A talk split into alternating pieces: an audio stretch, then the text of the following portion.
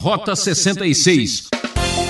Ou seja, se Deus não existe, se não vou prestar contas da minha vida no futuro, se morreu, acabou, meu amigo, seja o que Deus não quiser.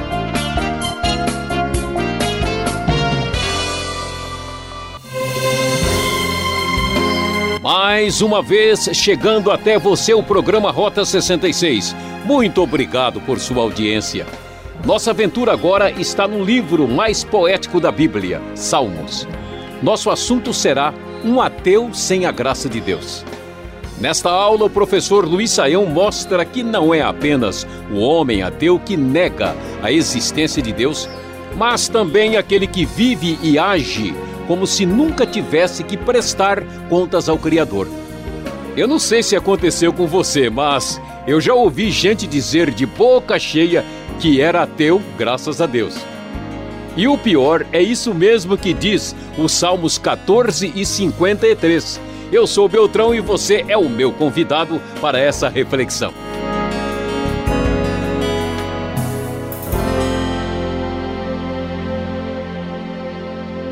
Rota 66, caminhando adiante no nosso estudo no livro de Salmos. Sim, você está acompanhando o livro dos cânticos do Israel do Antigo Testamento e hoje nós estamos chegando ao Salmo de número 14.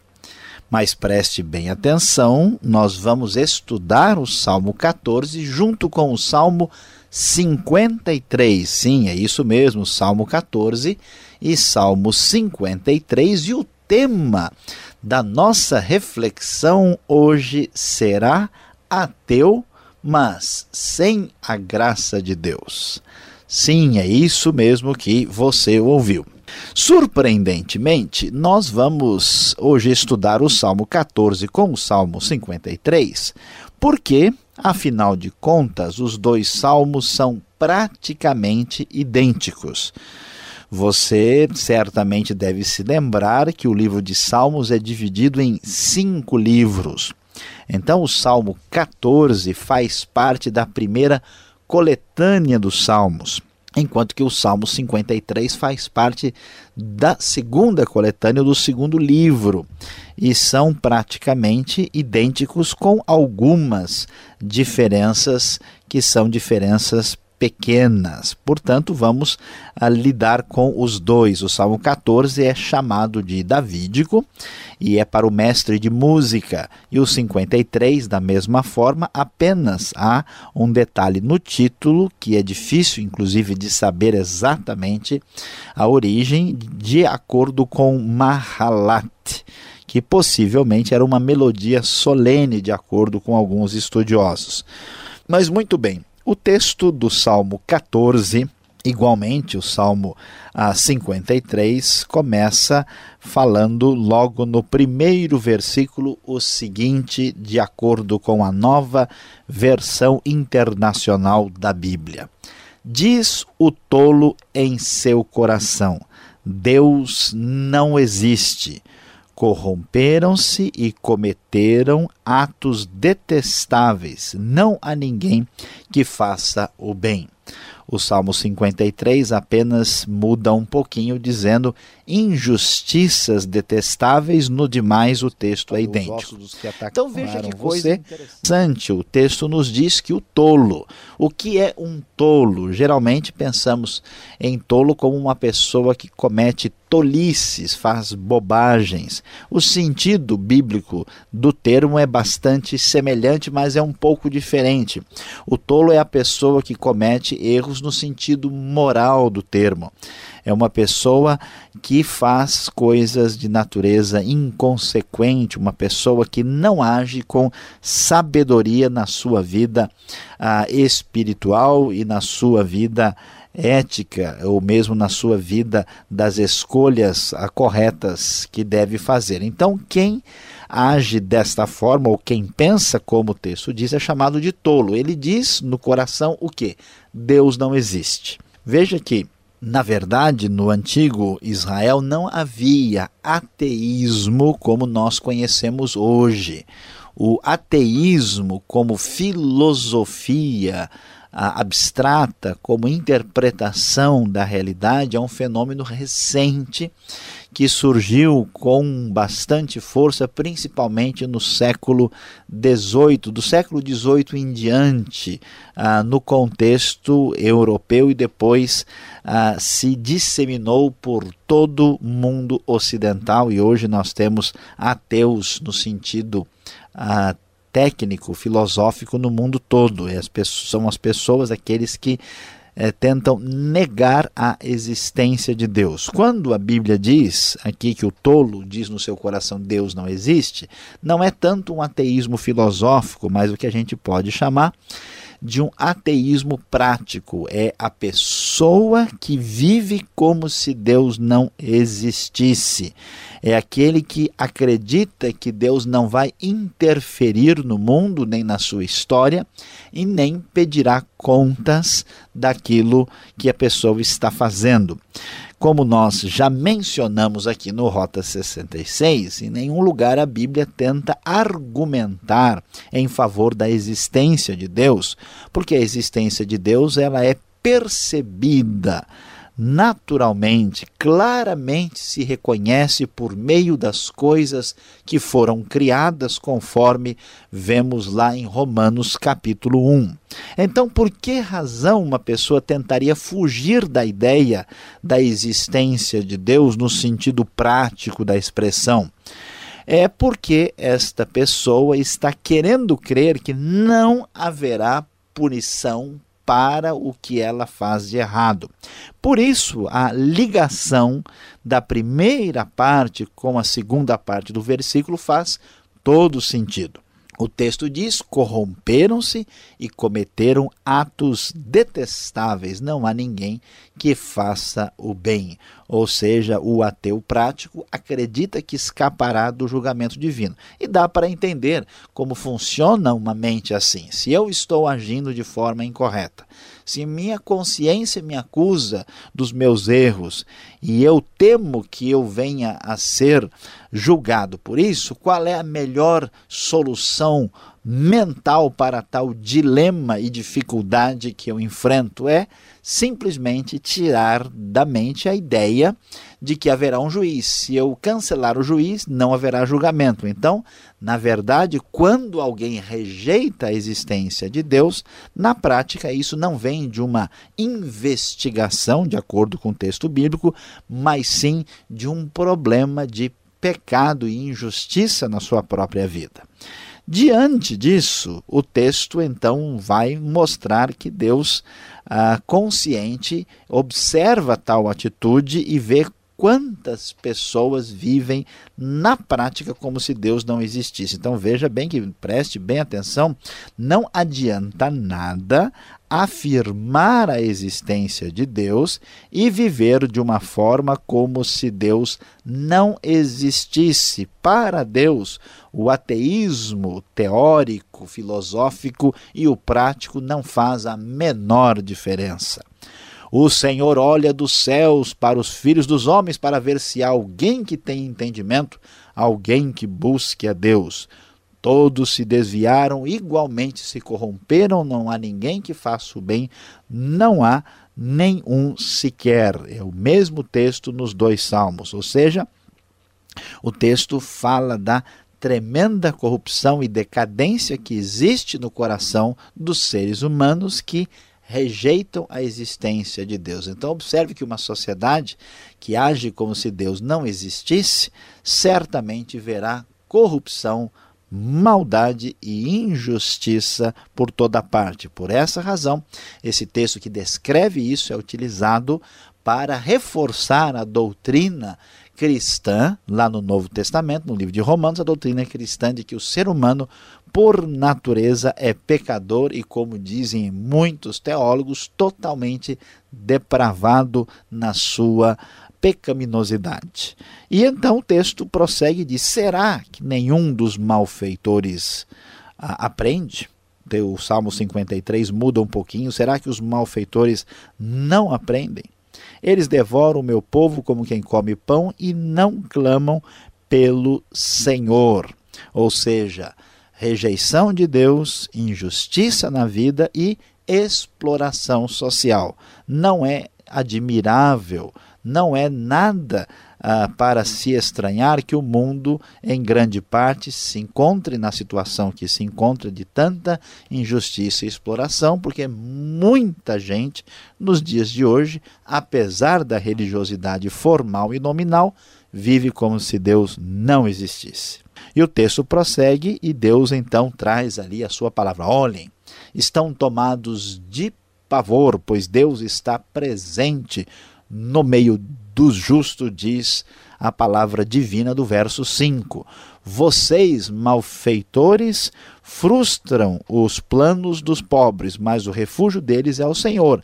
Ah, se de Sião viesse a salvação para Israel, vai terminar o verso 7 com um clamor. Aqui é uma pequena diferença ah, de um texto para o outro. Aí no Salmo 53, em vez de dizer ah, o texto conforme nós vimos ah, no Salmo 14, em vez de dizer que Deus está presente no meio dos justos, o texto diz quando não existe motivo algum para temer. É uma diferença fundamental entre os dois salmos, é a maior que existe. E o texto então prossegue ainda ah, com esta com um texto ah, diferente no final do Salmo 53, pois foi Deus quem espalhou os ossos dos que atacaram você, você os humilhou porque Deus os rejeitou. E então os dois salmos fecham aí de maneira muito parecida. Ah, se de Sião viesse a salvação para Israel, diante de todo quadro de maldade e injustiça decorrente do ateísmo prático, desses que são ateus, não graças a Deus, mas sem a graça de Deus, como às vezes popularmente isso é mal entendido, aqui ele espera a salvação de Deus para Israel nesse quadro tão complicado que vimos aqui. Quando o Senhor restaurar o seu povo, Jacó exultará, Israel regozijará. É a mesma ideia que aparece aí no Salmo 53 no final. Vale a pena destacar que o Salmo 14 enfatiza o uso da palavra Senhor, o nome de Deus, Yahvé, Yud Rei Vav Rei, usando as letras hebraicas do nome de Deus, enquanto o Salmo 53 usa a palavra Deus, a palavra Elohim. Os dois salmos mostram esse quadro de dificuldade de conduta moral na sociedade desses ateus práticos e mantém a sua esperança quando Deus haveria de restaurar o seu povo, provavelmente num contexto de que o povo estaria voltando de uma situação de cativeiro, de exílio ou de pelo menos sofrimento semelhante a esse. Então veja bem, observe com atenção, seja uma pessoa que não apenas proclama o nome de Deus, mas viva de fato conforme a sua afirmação que Deus não só existe, mas é o Senhor de toda a terra.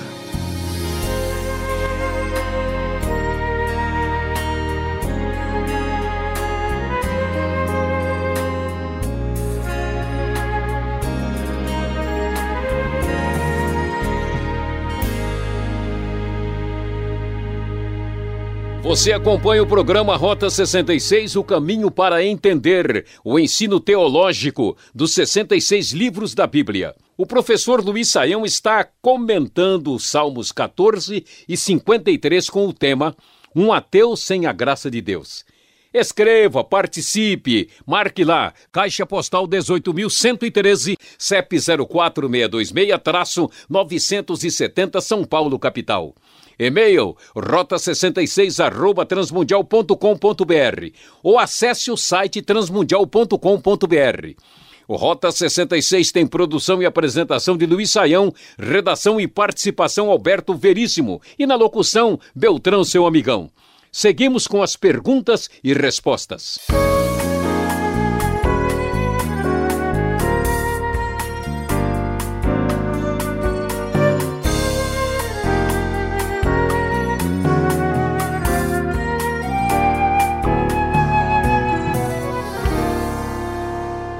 Agora é aquele momento de aula prática, momento de tirar as dúvidas, perguntas para o professor Luiz Saião em cima do Salmo 14 e seu paralelo, o 53. Mas, professor, saiu, eu não entendi direito.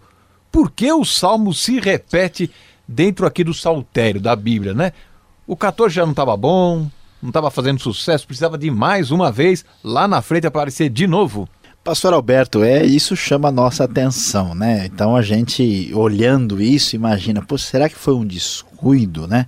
Será que o pessoal não prestou atenção, deixou o salmo de novo lá?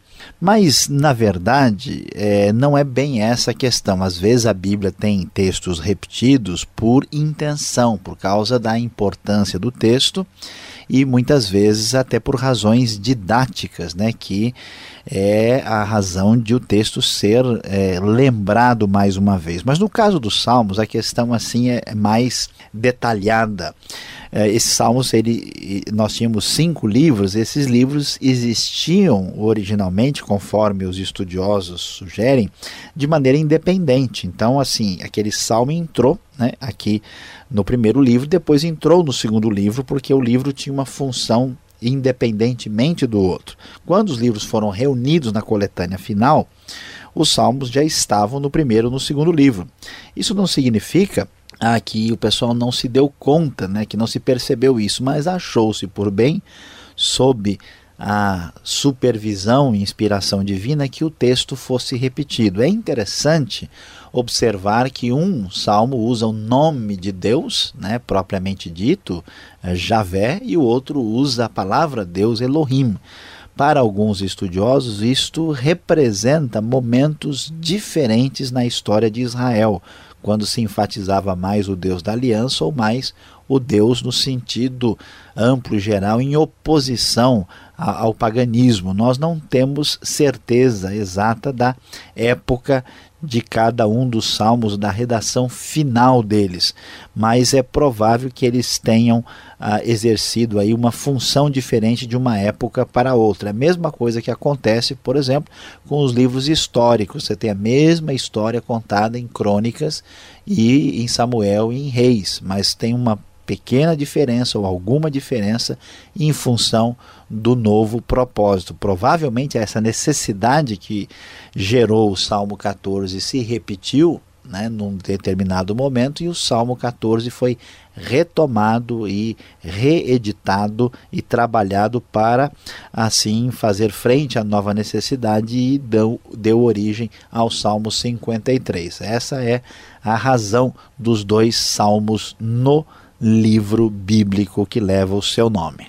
Você disse aqui na sua primeira parte, na exposição, que todo mundo sabe que Deus existe e nem precisa uh, provar a existência de Deus.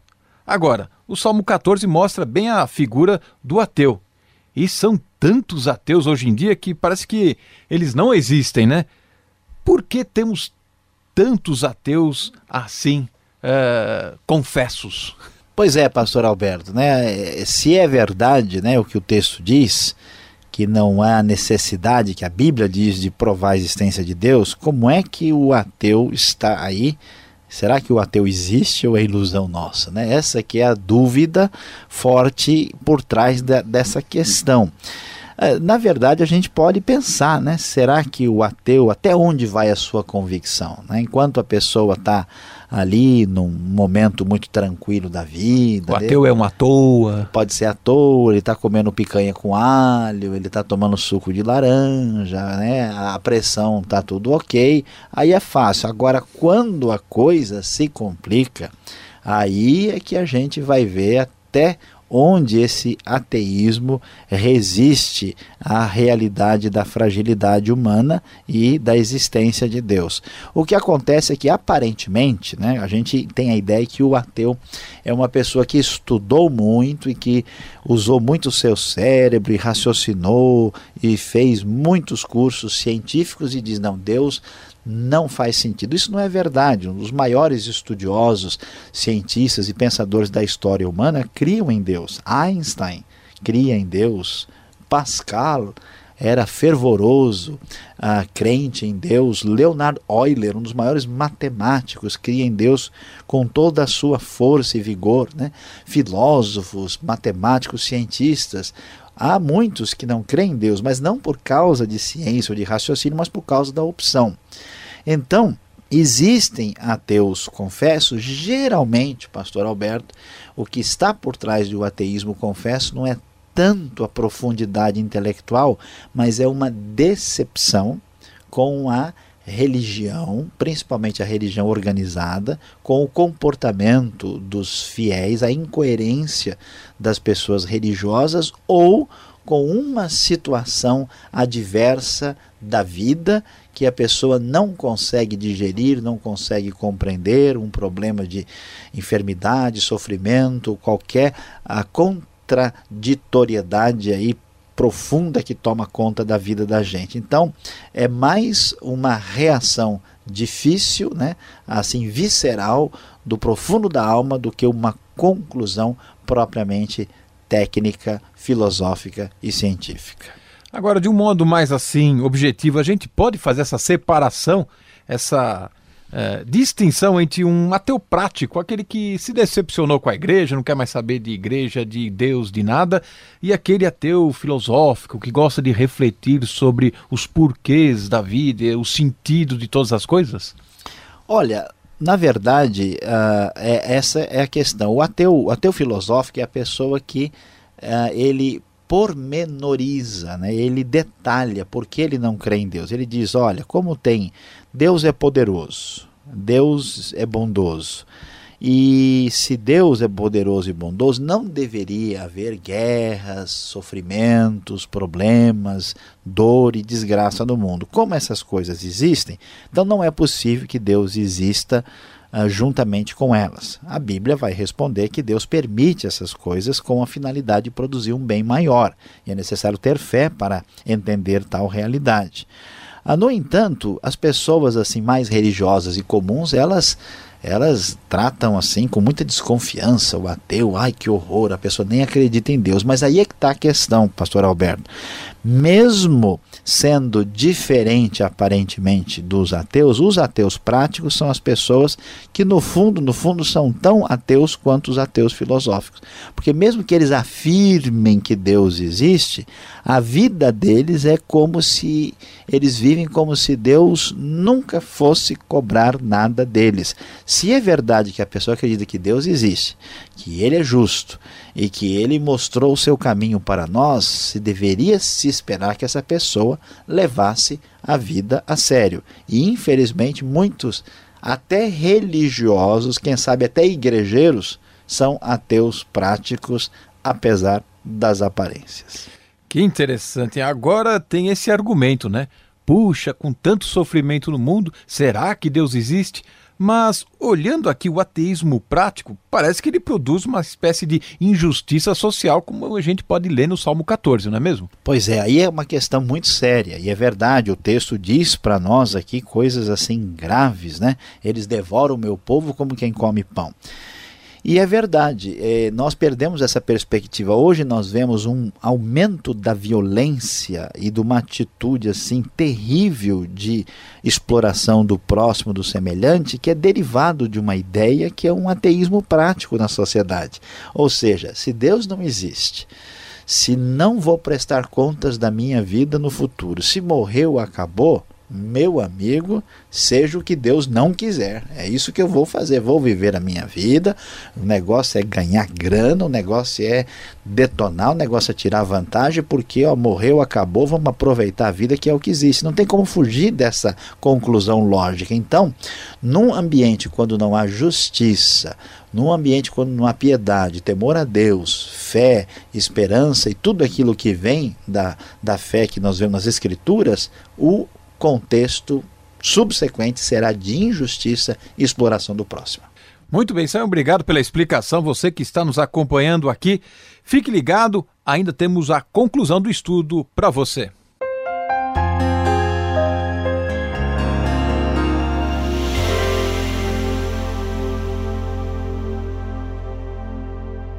Hoje, no Rota 66, nós estudamos dois salmos muito semelhantes, o Salmo 14 e o Salmo 53. E você acompanhou conosco o estudo detalhado sobre o tema ateu, mas sem a graça de Deus. E é verdade. A pessoa que volta suas costas para Deus, quer seja de maneira intelectual, quer seja de maneira prática, pela sua vivência no cotidiano, está rejeitando a graça de Deus, é um ateu sem graça e sem a graça de Deus.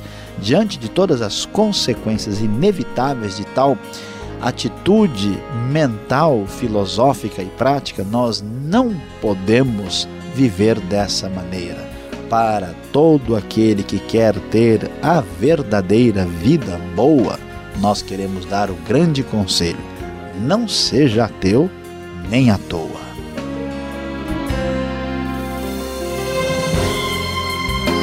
Com trabalhos técnicos de Paulo Batista, finalizamos mais um Rota 66. Marque essa sintonia e não perca o horário para estudar com a gente a série Salmos. Essa foi mais uma realização transmundial e aquele abraço com agradecimento.